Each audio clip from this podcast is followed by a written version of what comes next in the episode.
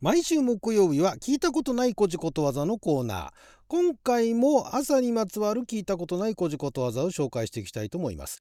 あなたの12分をちょっと拝借。こんにちは。ラジオ神の神ふみかつです。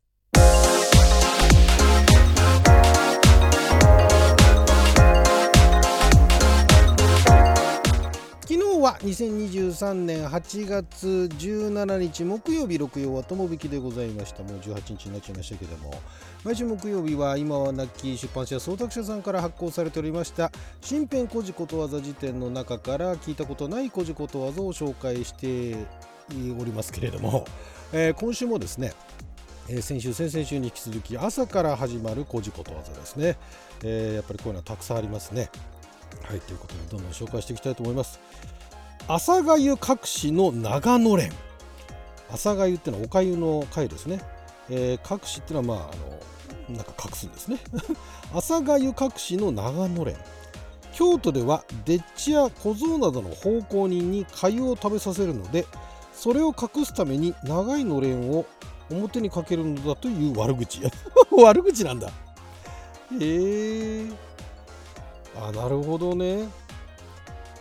長野連京都で長いのれんをかけてんのはあれはだからでっちらとか小僧などの奉公人におかゆを食べさせてるとだそれを隠すと表にはねおかゆなんか食べさせてみたいなね貧しい貧しいだからあのー、奉公人をまあ、こき使ってるっていうことなんでしょうね。それの悪口で、朝がゆ隠しの長野連っていうね。悪口がだからそうやってあのことわざみたいにね、残っちゃうっていうのがすごいですよね。これも風評被害も荒々しいのか実際そうだったのか分かんないですけどね。えー、続きまして。朝がゆ昼飛び遊増水。え、関西の人は1日2食でその上1日中貝や雑炊ばかり食べているという悪口昼飛びっていうのは、えー、昼抜きらしいですね昼食を食べないと朝おかゆ食べて昼食べないで夜は雑炊食べるっていう。一日中で、えー、かゆとか雑炊とかなんかそういう やばいお米を食べてるっていうね。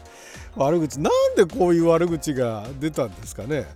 なんかあんまりそういうあのガツガツ食べてる印象がないっていうことなんですかね。だからそれは当時あの、ね、関西とか特にあの京都辺りっていうのはねえー、都心部っていうかだから中央だったわけですからね。中央のそのなんかお高く泊まりやがってみたいな感じのそういうそのなんか昔の人たちながらの悪口だったんでしょうね。なんかそういうあの上流階級かなんかに向けてのね。朝が昼飛び遊増水だからみたいなね。それなんだろうな、まあ、悪口もさることながらそれがことわざとして定着されたってことはなんか使ってたってことですよね。あの朝がゆがみたいなね。まああの西の方の人たちは朝がゆ昼飛びうぞ水だからみたいなね感じでいろいろ言われてたんですけど、ね、ひどいですね。はい続きまして。朝神主に夕坊主と、えー、朝は神主あの神主さんですね神社のね。で夕は夕方ので坊主あのお坊さんですね。会うと縁起が良いとされたと。へえそうなんだ。近江滋賀県では朝神主に良い坊主は縁起が悪いですね。ああそれ以外は会うと縁起がいいということですね。朝神主に有坊主。朝神主に会う。あるいは、えー、夜にあのお坊さんに会うと。そうなんですね。へえ能登の方だと朝坊主は丸儲けなんですね。そんなに？いわゆるその神主さんだとかお坊さんだとかそういうあの神職ですよね。そういう人たちにだから神様に最も近い、ね、あの人間にだから神様ではないけど神様にあの関するお仕事をしてる人にまあ会うと縁起がいいと。で朝は神主だと。で夜は坊さんだと。面白いですね。えー、朝観音に釉薬師釉薬師ってのは薬師寺の薬師ですね。あの薬の師匠の師ですね。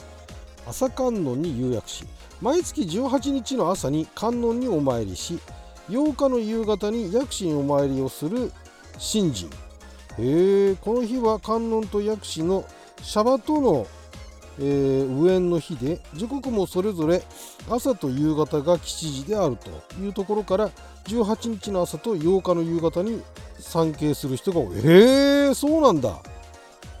面白いですね。どっから来たんですかねそういう根拠あたりがね。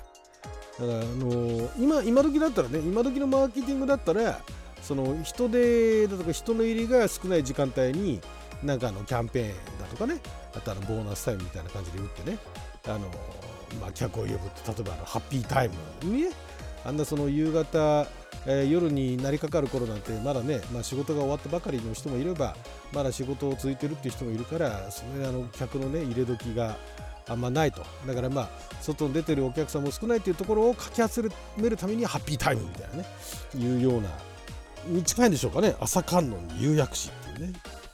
えー、面白いですね。朝北に夕西朝北のギターってのはあの東西南北の北ですね。で夕方は西なんですね。これ愛媛の方のことわざだそうですけども。朝北風が吹くのと夕方西風が吹くのは晴天になるという印。へえこれも面白いですね。これもだからまあ農事に関するところから定着したことわざですかね。朝北に夕西なんですね。愛媛の方に限る話みたいですけれども。愛媛の方で、まあ、だから四国の方で朝北風が吹くのと夕方西風が吹くのっていうのは、まあ、これは晴天になるという印なんですかね。これだからあの気象に詳しい人にね、えー、なんかあの解説してもらったら意外となんかあのなんかそういう根拠がありそうですね。実際そのあの土地柄だとかねなんかそういうのあるのかもしれないですね。朝北夕間寺これが周防大島ですね。7月の天候で朝北風が吹くのと夕方南風が吹くのは晴れの印とマジっていうのが南風のそうですねだからこれ地域によって夕方西風が吹くのと南風が吹くのとではまたあの地域によってはその晴れのねあの予兆ってところで違うんですかね微妙にね面白いですね。でも朝北風吹くのはいいんですね。同じなんですね。へえまあだからそれもあれでしょう日本海側から吹く風ってことなんですかね。だから山にあの邪魔されない山に邪魔されないってことないか。愛媛だったらねその間に山とかもありますからね。えー、なんかあるんでしょうね。朝霧天気、えー、これはあの霧はあの天候の霧ですね、えー、朝霧天気。天気はだからお天気の天気ですね。福島県会津若松のことわざだそうですよ。すごい限定的ですね。朝霧がかかれば晴れ。ただし霧は局地的に発生するものであるから広い地域には適用できないと。あだから福島県会津若松っていうピンポイントなんですね。朝霧天気っていうのが、えー、この会津若若松の辺りでは言われてたところですね。福島だと朝霧は晴れ、まあ、だから福島の方も朝霧が出ると晴れなんですね。へえ朝霧上がれば晴天っていうのも福島なんですね。えー、まあだから朝の霧っていうのが晴れの予兆だったということなんですね。えー、面白いですね。えー、でも一方で朝霧は雨、夕霧は晴れっていうところもありますね。これどこなんだろうこれも福島なのかな朝霧がかかれば雨、夕霧がかかるのは晴れの印。どっちを信じればいいんですかね、これね。だから本当に地域限定なんでしょうね。地域によっては朝霧天気っていうところがあれば朝霧は雨っていうところもあるんですね。これも面白いですね。よくこういうの集めてきましたよね。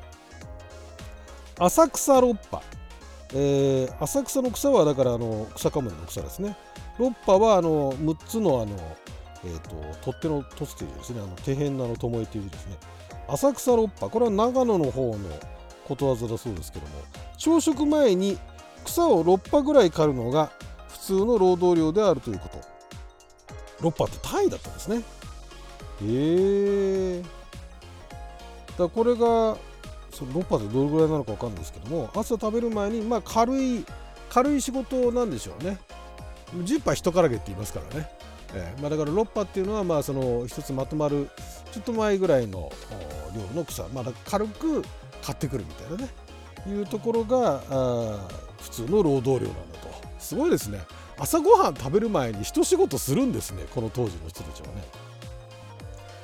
朝雲に夕ムカデこれはあれですねあの雲はあのスパイダーの雲ですね。にムカデですよね。朝雲に夕ムカデこれは大分鹿児島の方のことわざだそうです。朝の雲と夕方のムカデは吉兆だと。へえ面白い。朝雲を見るとその日来客があるっていうのは岩見だそうですね。朝雲はご馳走の使いは秋田、えー、朝雲を見ると金儲けがあるは熊本。すごいですね。これ何の根拠があるんですかね、まあ、朝雲がいるとね雲が活発だとそのお家の中にね、害虫だとかそういうものが湧かないとまだ全部雲が食べてくれるみたいなね感じで言いますからだからそういうことなのかな。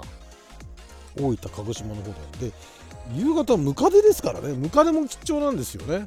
それなんでしょうね。ムカデ見てあれなんですかね。むやみに怖がっててもしょうがないから吉兆ってことにしてムカデ見てもありがたいありがたいやって思うようにしようっていう流れがあったんですかね。面白いですね、えー、朝曇りカンパチ、えー、曇りはあの曇り空の曇りですね。朝曇りカンパチ。これは三重の方のことわざだそうです。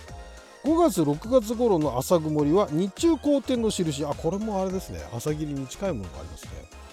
へえこれ地域によってだからね朝霧なのか雲雲なのか山口の方も朝曇りは、えー、大日の元と大日ってのは大きな日曜日の日ですね。大日の元。だからまあ晴れってことですよね。へえ面白い。カンパチっていうのは地面が割れるぐらいに日が照りつけるもうカンカン照りじゃないですか。朝曇りカンパチって相当好天ですよね。えー、朝曇りに驚く者は所帯持ちが悪い。朝曇ってる日に仕事に出るのを嫌がる者は勤勉なものではなく一家の財政のやりくりも下手で、えー、見代は増えないと、えー、朝曇りはあ後でカンカン照りになるというのが常識であったから朝曇りを口実するのはいよいよ怠け者の証拠だと。へえ すごいね。朝曇りがまずカンカン照りになるっていうのはもうあの常識ででそれに驚いちゃう人は初対持ちが悪いってことなんですね。へえ面白いですね。えらい言われようですけどもね。はいということで12分間の貴重なお時間いただきありがとうございました。それじゃあまた来週も続きます。